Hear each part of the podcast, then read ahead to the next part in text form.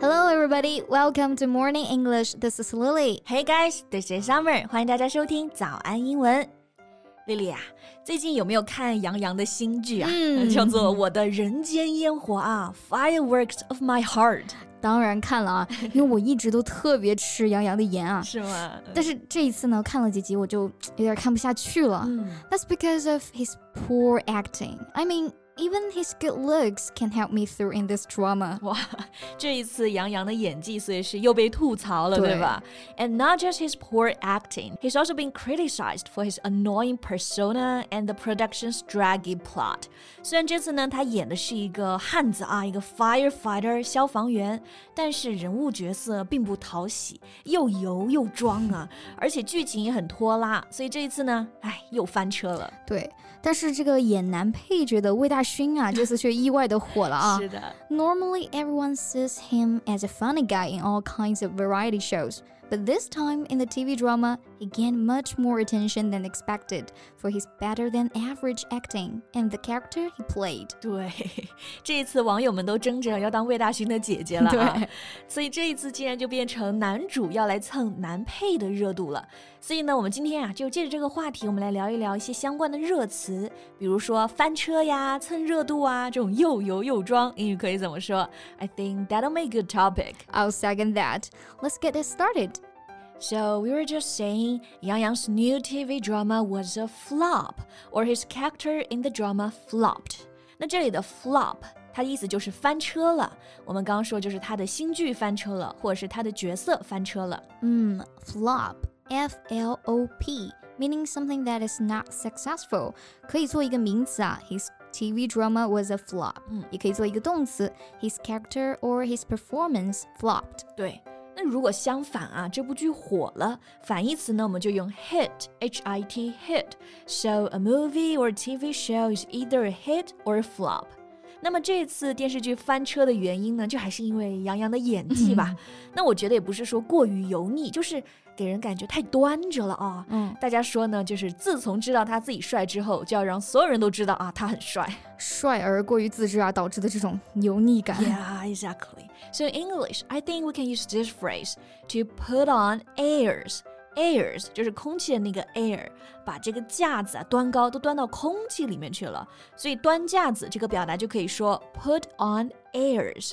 So we can say in the show he was criticized for putting on airs all the time. Yeah, we may not know much about acting, but as audience, we want to see how the actors portray the character in a real and genuine way, not how they put on airs all the time. Yeah. 我觉得演戏啊还是需要真诚一点儿，总是端着端着那种演戏呢就很难看下去了。是的，而且总是端着，给人感觉就是太自大，这个人太自恋了。那这里我们就可以用到这个词了，conceited，就表示那种自命不凡的、很自大的。 So the lead character's conceited personality is a huge turnoff for the viewers. Yeah, even the heartthrob's irresistible looks could not salvage the character's unsavory behaviors. 演员再帅也救不了这个角色了。 这里的 salvage 是拯救、挽救的意思啊，unsavory behavior 意思就是一些让人很讨厌、不舒服的行为。嗯 Here, unsavory means unpleasant or offensive. 是啊，所以看完他的表演呢，我就想对他说一句：Come on, get off your high horse. Get off your high horse，、嗯从你高高的马上下来，这是什么意思啊？他拍的是现代剧，也不骑马呀。那因为这里其实是一个习语啊，这个表达来源是在十四世纪皇室举办各种盛会的时候，那些达官显贵们就会骑着高头大马，也就是 high horse 来招摇过市。所以这个表达呢，high horse 就慢慢有了这个趾高气扬啊、高高在上这个意思。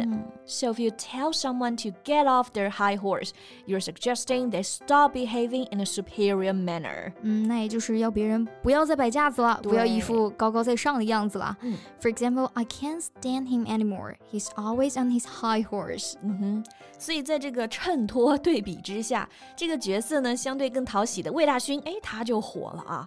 His character is more likable, and for his acting, he's not putting on airs or being conceited. So as a result, he totally stole the lead character's thunder.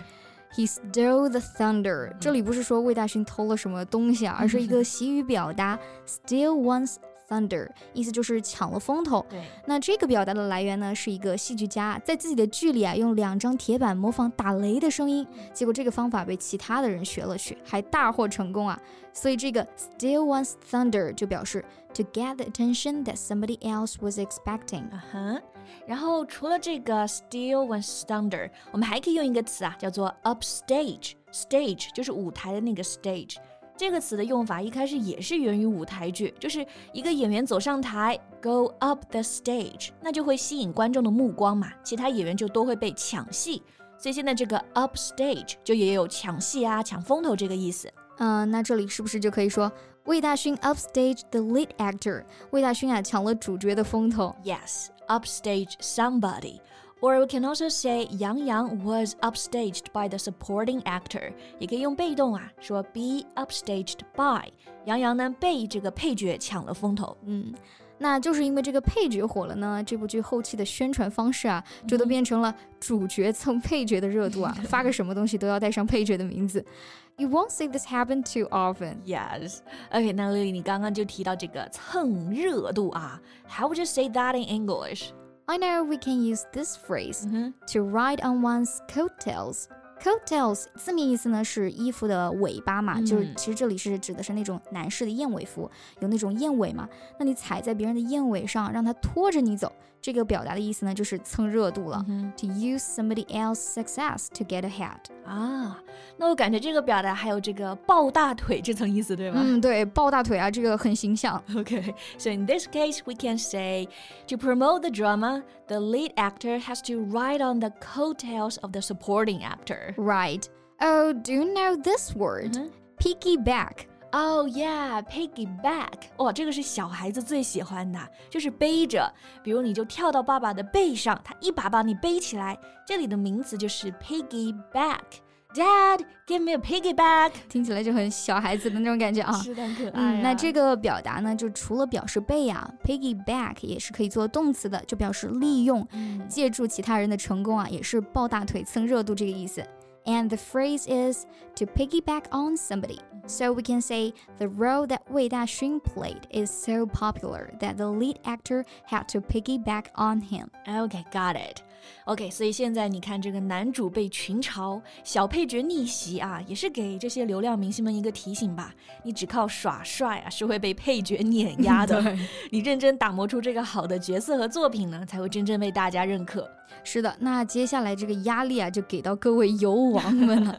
那不知道大家有没有看这部剧啊？对男主的演技呢，有没有什么想说的？也可以分享到评论区。And that's all the time we have for today. Thank you so much for listening. This is Lily. This is Summer. See you next time. Bye. Bye.